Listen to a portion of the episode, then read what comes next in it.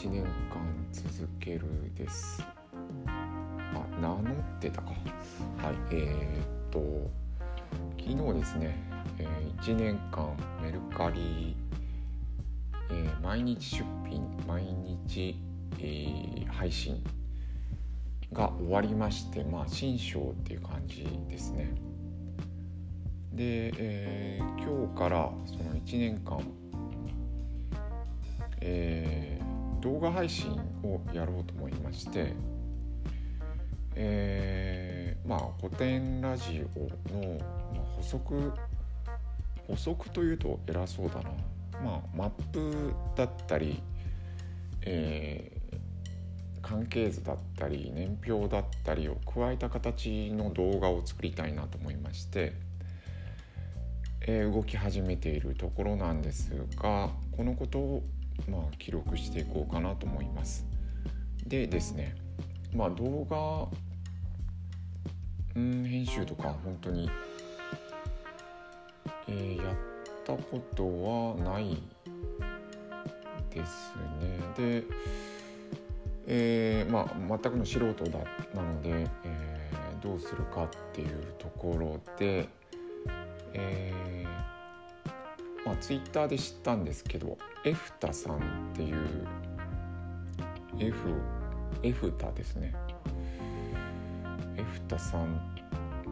ていうアカウントがあるんですけどまあなんだなんだっけ。すぐ出てこない。ひらめきメモか。ひらめきメモっていうこれなんかフォロワー数30万ぐらいある自分で思いついたことをえー、メモってるっていうアカウントなんですけれども、まあ、日常で気づいたことを、まあ、ライフハックもあるしメンタルハックもあるのかな。まあ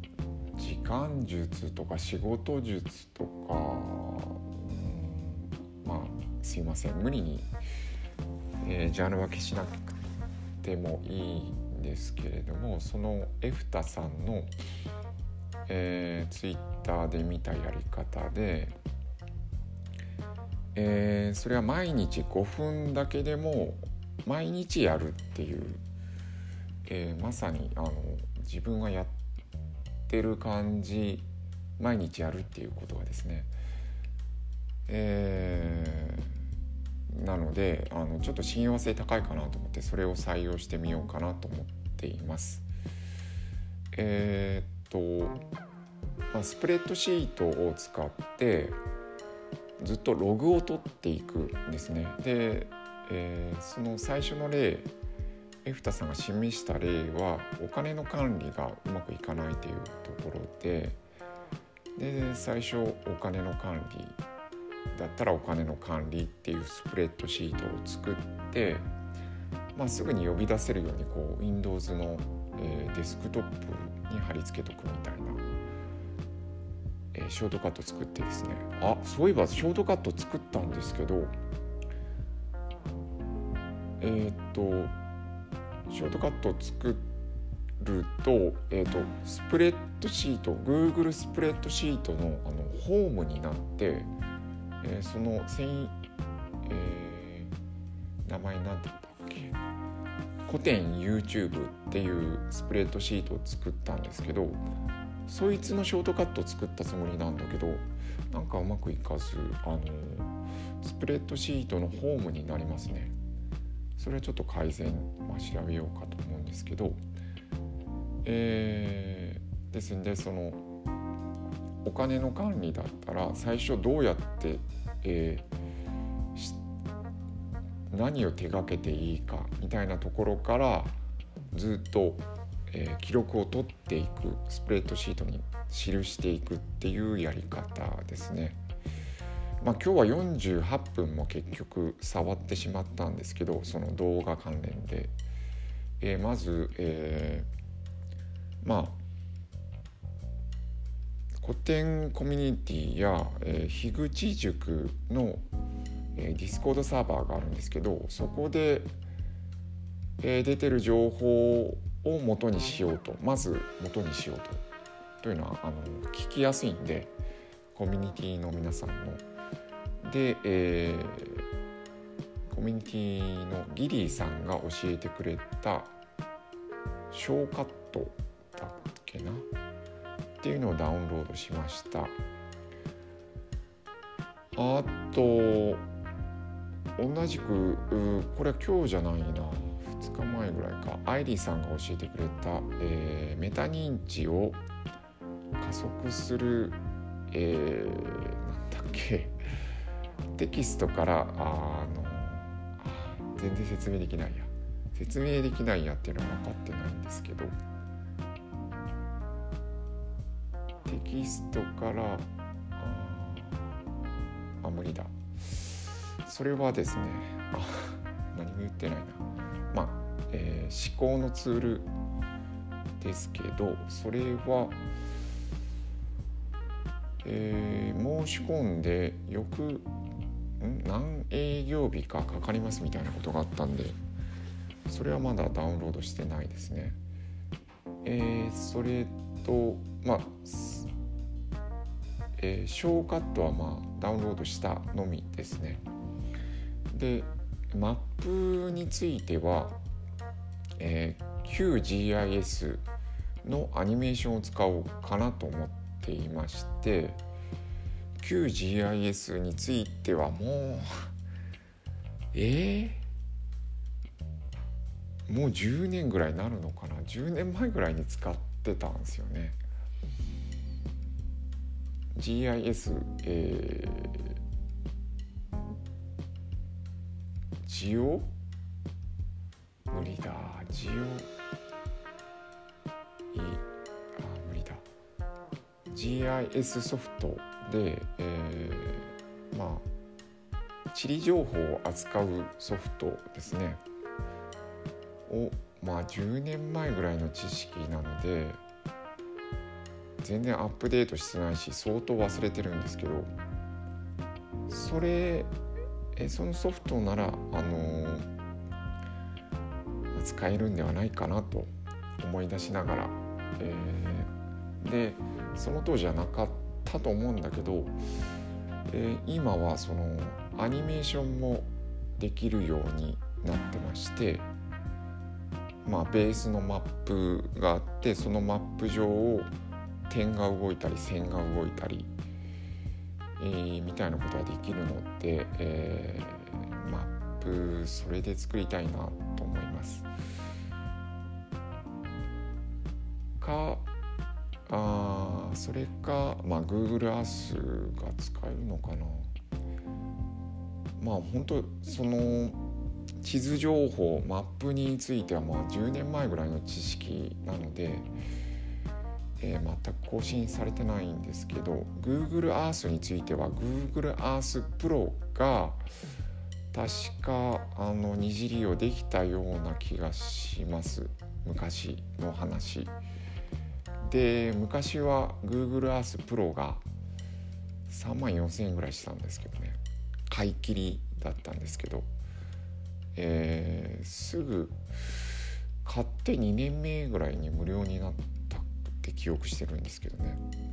はい。まあ地図についてはなんか昔撮った絹塚が使えるんじゃないかなと思って、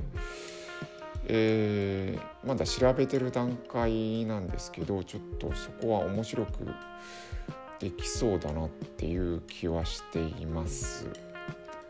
まあマップが主なんでああ主っていうことはないか。まあとりあえず第一次世界大第一次世界大戦なんでまあマップがマップ使い、うん、マップをいろいろ触れるようになりたいなと思っています。はい。えー、まあまあさ今日は48分だったんですけどまあ最低5分でもそうですね。いろいろ同時並行で進めどうなんだろう。マップ5分動画5分。まあね古典ラジオ自体の、えー、理解っていうのがどうしても必要だと思うので、まあ、それはあの通勤の行き帰りでうんまあ目標としているのがとりあえず一次世界大戦なんで聞き直そうかなとは思ってるんですけどそれ以外にも本を読んだり、うん、そうですね資料当たる必要がありますね。あるでしょうね、うん、うんうん。ですね。はい。えー、どうしようね。その、YouTube えー、古典 YouTube に関しては動画を勉強すること古典ラジオそのものを勉強することとマップですねを5分ずつやるかな。えー、エフタさんのやり方で言えばそれですよね。まあ15分ぐらいなら確保できるんではないだろうか。はい、えー、メルカリに関しても、まあ、最初は多分15分とかかかっていたんだと思うんで梱包とか、うん、考えるともっとかな。はい、えー、ちょっと長く喋ってますがまあメルカリはもうあのここで喋る必要はないんですけど1年間やり終えたので、えー、まあ今日はちょっと売れたんで報告したいんですけど 一冊本が売れました。はい。えー、ジムはうんとえー、日報の入力をしました、えー、経理ソフトはまた触ってないですね。だから ジムうん焦点を絞る絞ると事務作業と経理をまた作る必要があるかな。絶対経理するっていう意味ではそうだな。はい。えー、しなきゃだな。あそう。やらなきゃを使わないっていうそういうことなんですけど。うん絞るかな。ちょっと考えます。その古典の YouTube 動画を作るも、えー、3つに分解するのかジムも経理と、えー、日報だったりのジムを別に分けて考えるのか。まあそれだとそれだけで、えー、10分15分、まあ、25分ずつの計算でも25分かかるってことなんですけどそんくらいできるかな？うん。はいえー、っとそういうところです、えー、はまらないは大丈夫です。やらなきゃもう大丈夫かな？鼻文字も大丈夫です。はいというところでおやすみなさい。